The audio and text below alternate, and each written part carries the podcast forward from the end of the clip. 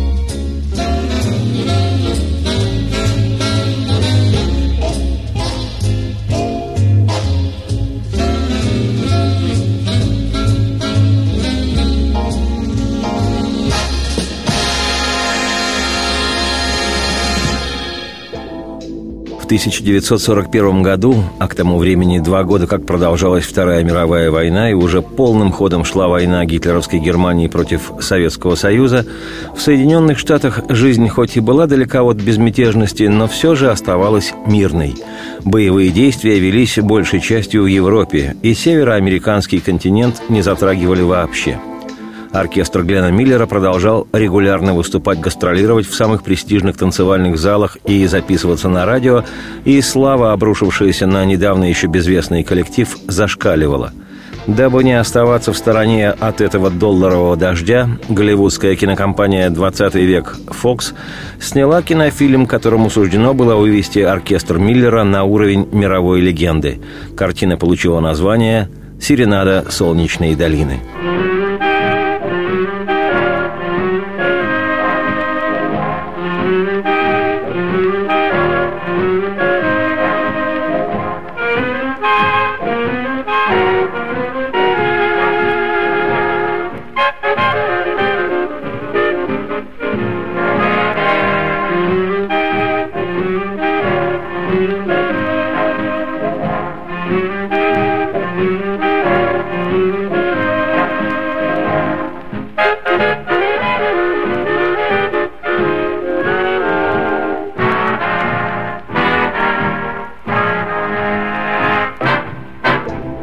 Любопытно, что первоначально фильм «Серенада солнечной долины» задумывался как небольшой ролик, рекламирующий новый горнолыжный курорт на северо-западе США, в штате Айдахо. Исторически важно, что курорт этот и в самом деле нарекли «Солнечной долиной». Однако, благодаря таланту Глена Миллера и предприимчивости режиссера Брюса Хемберстона, прозвище которого было «Лаки» – «Счастливчик», простой рекламный ролик в результате перерос в полнометражный кинофильм – Хэмберстон уболтал продюсера. Как известно, с людьми надо разговаривать. даже если перед тобой сверхэкономный и скупердяйно-скаридный голливудский кинопродюсер – Думаю, еще до того, как работа над фильмом началась, картина была обречена на тотальный успех. В основе сюжета симпатичная голливудская чепуха с любовными приключениями и видовыми съемками. А главное – все это под музыку популярнейшего и обожаемого американцами оркестра Глена Миллера – по сценарию музыканты именитого оркестра, руководителя которого играет сам Глен, добиваются права получения сезонной работы на шикарном горнолыжном курорте «Солнечная долина», где царит веселье, всеобщая беспечность и радость. Но поскольку в это же время где-то далеко, но полыхает вовсю мировая война, то обойти молчанием такое нельзя – и в типично американском облегченном ключе проблема решается так, что музыканты оркестра решают стать опекунами беженца из охваченной войной Европы. Правда, мотивация музыкантов – коммерческое соображение, обыкновенная реклама. Но ведь решают же стать опекунами – причем по предложению оркестрантов беженцам будет ребенок, который не доставит особых забот-хлопот – но беженцем, которого им выпадает опекать, оказывается прелестная девушка Карен. Ее играет знаменитейшая в 20-30-х годах спортсменка, норвежская фигуристка Соня Хени. О ней чуть позже – эта девушка-красотка влюбляется в музыканта, хотя его сердце и отдано знаменитой певице. Возникает классическая тупиковая ситуация, которую пытливым в кинозале зрителям, запивающим Кока-Кола и хрустящий попкорн, смотреть интересно всегда. Тем более, что тупиковая эта ситуация к концу фильма все же должна разрешиться, когда закончится попкорн. А музыкант вроде бы и не хотел изменять пусть даже в чувствах, той певицы знаменитой. Но прибывшая из Европы девушка, во-первых, всячески старается очаровать своего возлюбленного, демонстрируя чудеса владения лыжами и коньками, а во-вторых, ну чего там дурака-то валять?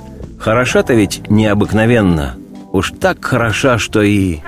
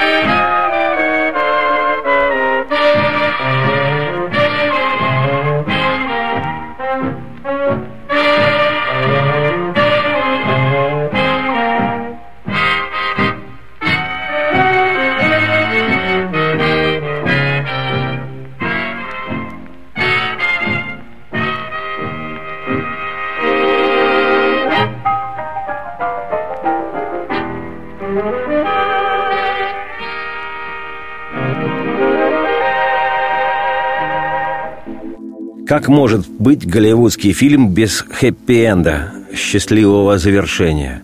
Такое и сейчас представить себе невозможно, поэтому никогда не стоит переживать при просмотре американского кино. В конце все будет хорошо. А уж в начале сороковых годов это и к бабке не ходи. Что, в финале голливудского фильма могла быть несчастная любовь? Да не в жизнь. Голливуд бы закрылся на следующий день. Другими словами, в результате он и она в фильме «Серенада солнечной долины» любовь свою находят, то есть обретают друг друга в захлеб. Если роль главного героя играет в картине голливудский, каких немало актер Джон Пейн, то роль главной героини, как я уже говорил, исполняет Соня Хенни. А это фигура из ряда вон, и потому о ней отдельно. Соня Хенни, Хенни Соня – легендарнейшая по сию пору норвежская фигуристка 20-30-х годов прошлого века. Перечень ее побед и достижений таков, что впору делать о ней отдельную программу.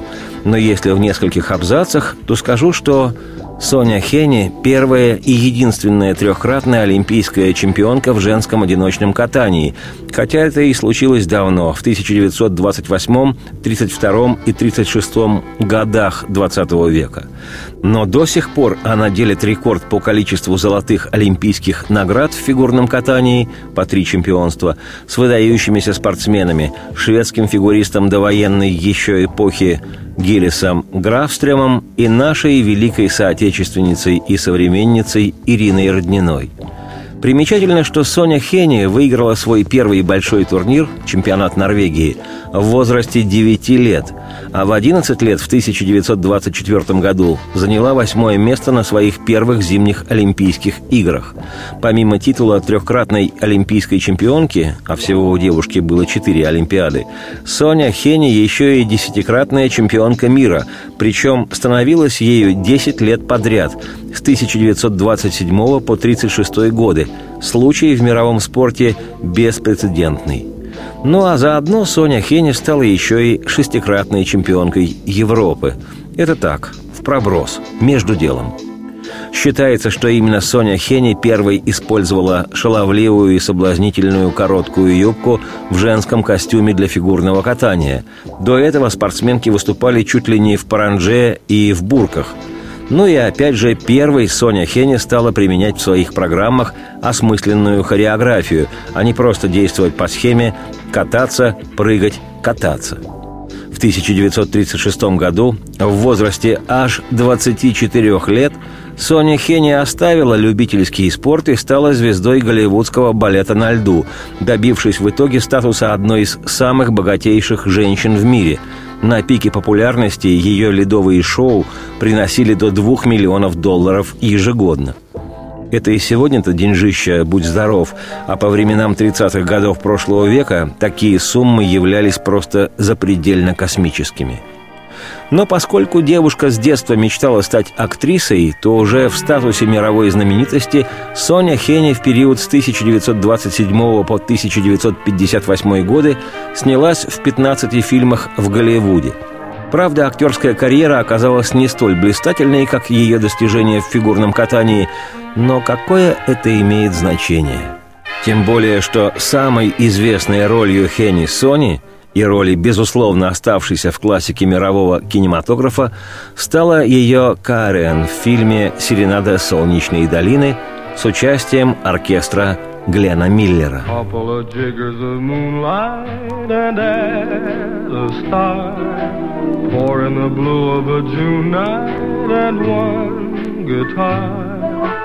Mixing a couple of dreamers, and there you are.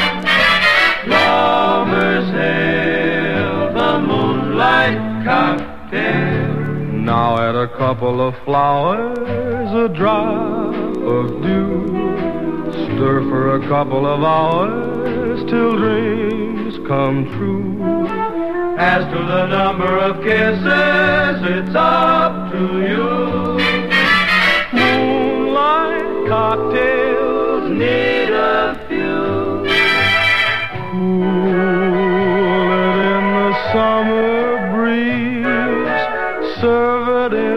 starlight underneath the trees.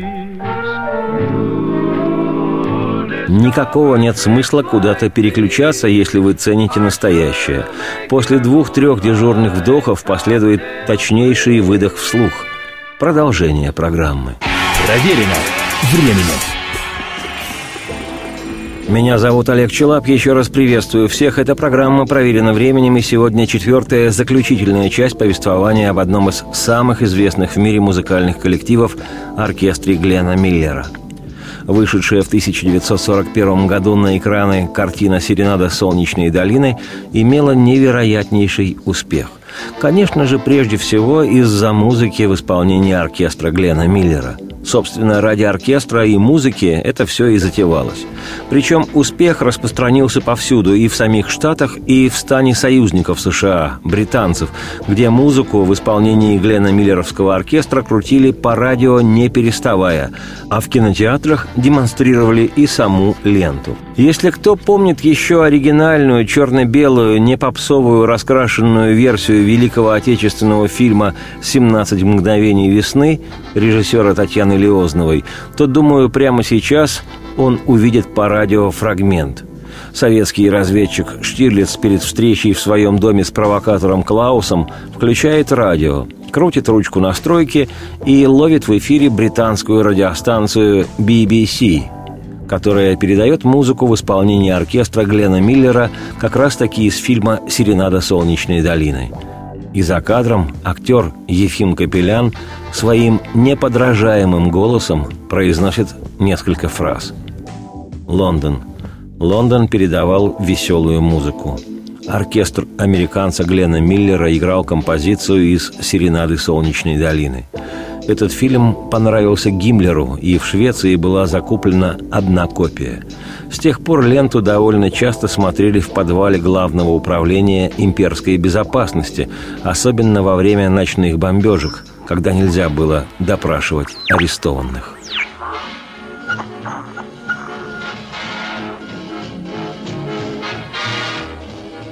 Лондон. Лондон передавал веселую музыку. Оркестр американца Гленна Миллера играл композицию «Серенады солнечной долины». Этот фильм понравился Гиммлеру, и в Швеции была закуплена одна копия. С тех пор ленту довольно часто смотрели в подвале Главного управления имперской безопасности. Особенно во время ночных бомбежек, когда нельзя было допрашивать арестованных – В нашей стране, тогда именуемой СССР, фильм «Серенада солнечной долины» оказался, естественно, не в 1941 году, когда он вышел на экраны в Штатах. Думаю, в 1941 году нам было не до «Солнечной долины» с ее серенадами. В разных источниках разная информация – по одним сведениям, фильм попал к нам в страну в 1944-м по Ленд-Лизу, так называлась государственная программа США, по которой Штаты передавали своим союзникам во Второй мировой боеприпасы, технику, продовольствие, нефтепродукты и иные виды стратегических грузов запасов.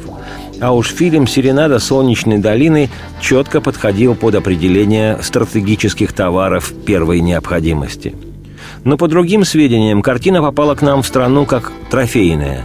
Каким уж она являлась трофеем, мне не ясно. Может, это была та самая единственная копия, которую по личному распоряжению рейхсфюрера СС и рейхсминистра внутренних дел гитлеровской Германии Генриха Гиммлера немцы закупили в Швеции. Как бы там ни было, но в СССР черно-белая комедия-мюзикл «Серенада солнечной долины» с участием оркестра Глена Миллера – Ходили, бегали, смотрели в кинотеатрах все, кто мог и кто не мог. Во-первых, кино было в то время одним из немногих массовых развлечений вообще, не считая цирка и футбола, а потому любой выходящий на экраны кинотеатров страны фильм пользовался повышенным спросом. Во-вторых, то была импортная картина, зарубежная, да еще и такая, с горнолыжным курортом, красивой девушкой в главной роли, со всеми этими беззаботными американскими радостями, чудачествами, глупостями, о существовании которых наш отечественный человек и помыслить не мог. Другими словами, выражаясь языком 70-х, 80-х, то была фирменная кинокартина – это тебе не кубанские казаки с их лепотой советского псевдоблагополучия и даже не головокружительно-феерические веселые ребята с блистательными Любовью Орловой и Леонидом Утесовым с его джаз-оркестром. Потому-то, это в-третьих, и главное, То был фильм с первородным, подлинным, опять-таки фирменным американским джазом в исполнении оркестра Глена Миллера. И у стоического советского человека, а особенно в невероятно непосильно страшные военные и послевоенные годы, просто голову отрывало от этого фильма и звучавшего в нем джаза миллеровского бенда.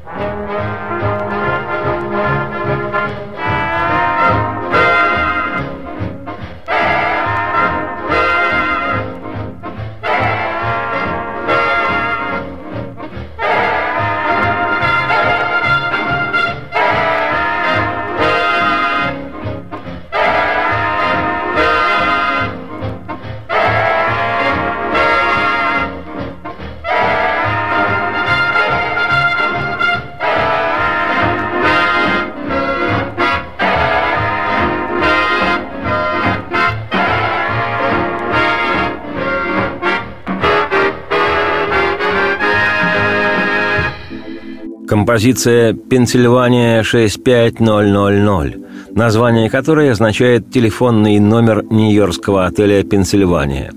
В 30-е и 40-е годы в танзалах и ресторане этого отеля играли многие биг-бенды, в том числе и оркестр Глена Миллера – Видимо, номер телефона гостиницы, куда Глен регулярно звонил по музыкально-организационным своим делам, вдохновил и его самого, и автора композиции, композитора джазмена коллеги Миллера по его бенду Джерри Грея, и автора слов, тоже композитора, известнейшего в американской музыкальной культуре человека по имени Карл Сигман.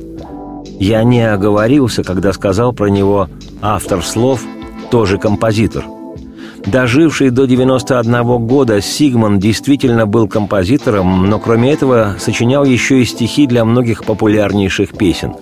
Так, например, в эпоху свинга он немало сотрудничал с Дюком Эллингтоном, позже писал слова для песен, занимавших самые верхние строчки американских чартов. Наиболее известным его деянием на этом поприще оказался англоязычный стихотворный текст к ставшей оскароносной инструментальной пьесе французского композитора Франсиса Лея из кинофильма «История любви» «Love Story». Это перу Карла Сигмана принадлежат известные во всем мире стихи, которые начинаются со слов «Where do I begin to tell the story of how great love can be?» Ну а в 1940-м со смешливыми выкриками «Пенсильвания 65000», которые Карл Сигман придумал для инструментальной пьесы Джерри Грея, и была записана эта ставшая одноименной вещь оркестром Глена Миллера. В результате «Пенсильвания 65000» поднялась в том же 40 году до пятого места в национальном американском хит-параде журнала «Билборд», а номер телефона отеля «Пенсильвания» 65000 стал мемориальным. Это при том, что с тех пор в Нью-Йорке уже раз 500 поменялась система распределения телефонных номеров.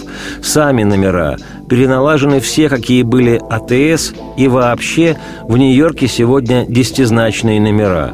А 65000 сохранен за отелем «Пенсильвания» по сей день. После выхода на экраны черно-белой музыкальные серенады «Солнечной долины», кинокартины для всех возрастов, слава оркестра Гленна Миллера перешагнула все мыслимые границы. И хотя годом позже, в 1942-м, и Гленн, и его оркестр снялись в еще одном музыкальном фильме «Жены оркестрантов», это только добавило популярности и обожания оркестру, но вряд ли могло соперничать по значимости с оставшей сразу же классикой фильмом «Серенада солнечной долины».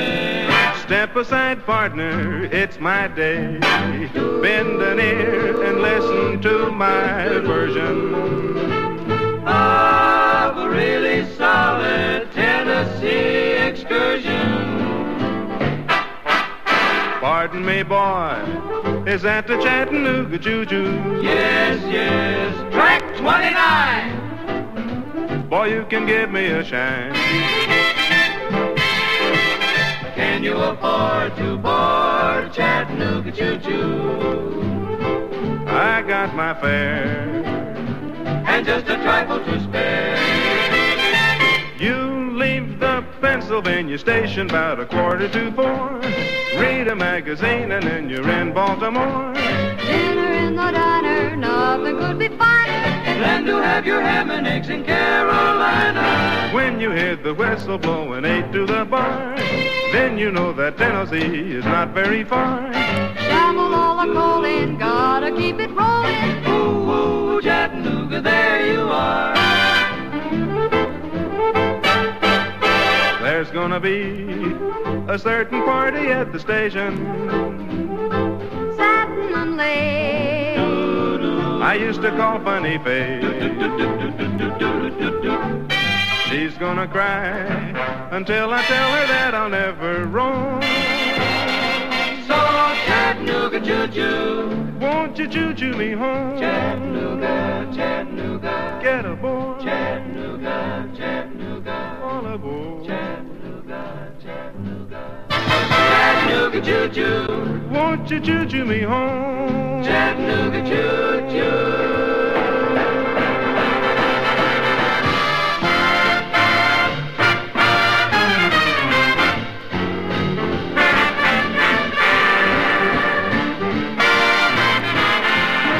Если у вас по-прежнему в цене настоящая музыка, а не какой-нибудь пластмассовый хлам, не переключайтесь. После двух-трех дежурных вдохов последует продолжение повествования насквозь и настоящая музыка вслух. Гарантирую. Проверено временем. Меня зовут Олег Челап. Еще раз приветствую всех. Это программа «Проверено времени» и сегодня завершающая часть из серии «О Миллере Глене молвлю я слово». Будучи настоящим патриотом своей страны, Миллер сразу же после вступления США в войну с Японией в декабре 1941 года решил записаться добровольцем во флот. Поскольку он вышел из призывного возраста, ему на то время было 38, его прошение отклонили – Тогда, в августе 42-го, Глен отправил письмо в Министерство обороны, предлагая создать армейский оркестр для работы в войсках. Неудивительно, что в Пентагоне предложение Миллера Глена с интересом рассмотрели и приняли. И 27 сентября 1942 года самый успешный и популярный, сверхвостребованный оркестр Глена Миллера дал свой последний концерт в городе Пассейк – штат Нью-Джерси. Как гласит история, тот прощальный концерт завершить не удалось. Певцы и певицы просто не смогли допеть. Марион Хаттон, зарыдав на середине номера, убежала со сцены.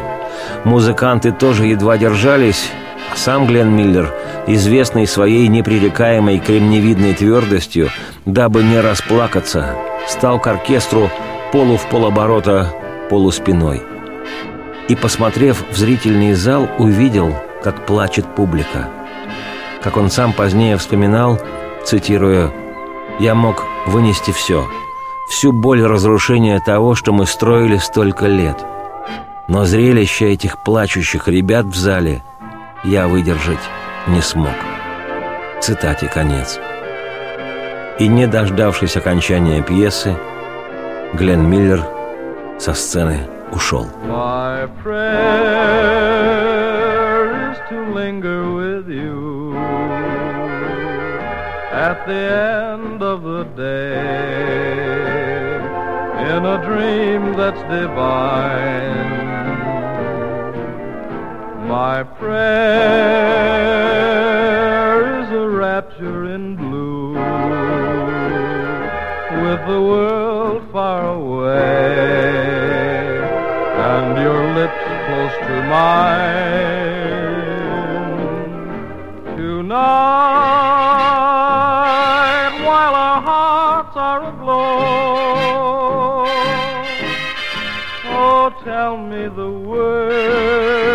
that I'm longing to know.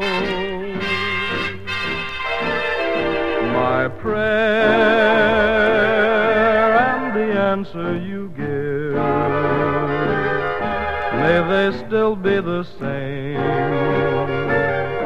For as long as we live, that you'll always be there at the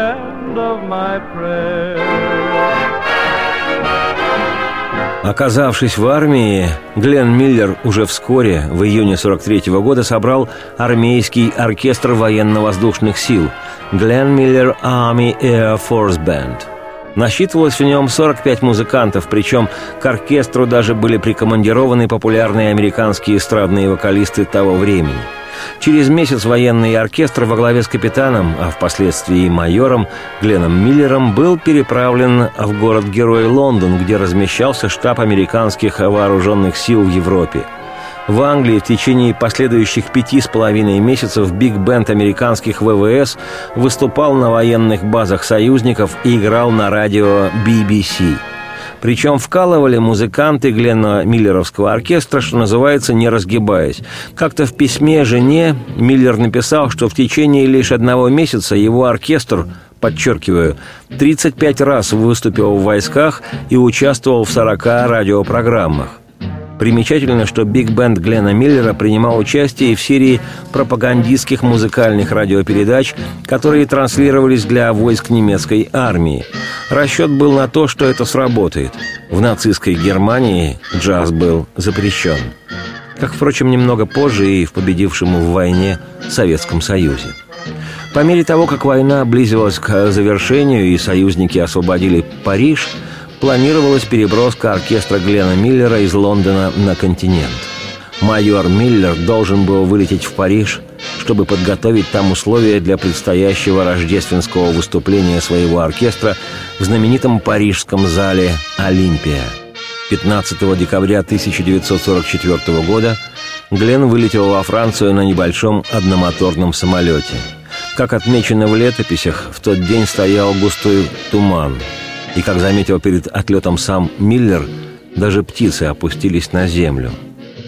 Самолет, в котором летел великий музыкант, Франции так и не достиг. Его след затерялся где-то над Ла-Маншем. Ни тело Миллера, ни остатки его самолета найдены не были.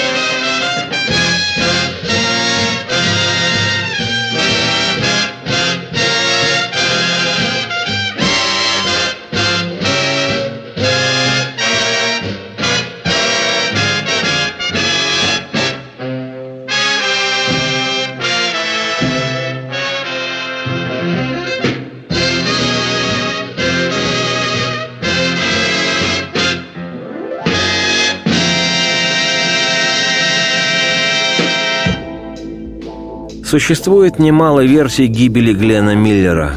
Смерть его, как человека публичного и к тому же сверхпопулярного, сразу же обросла домыслами, догадками и даже цветами мистики.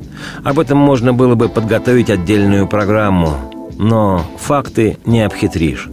15 декабря 1944 в возрасте всего лишь 40 лет Глен Миллер ушел в иные миры, навсегда оставшись легендой в мире этом просуществовавший всего лишь 8 лет, из них только 6 как полноценный бенд – оркестр Глена Миллера обрел невероятную, просто-таки фантастическую и в джазе ни тогда, ни до сих пор невиданную популярность.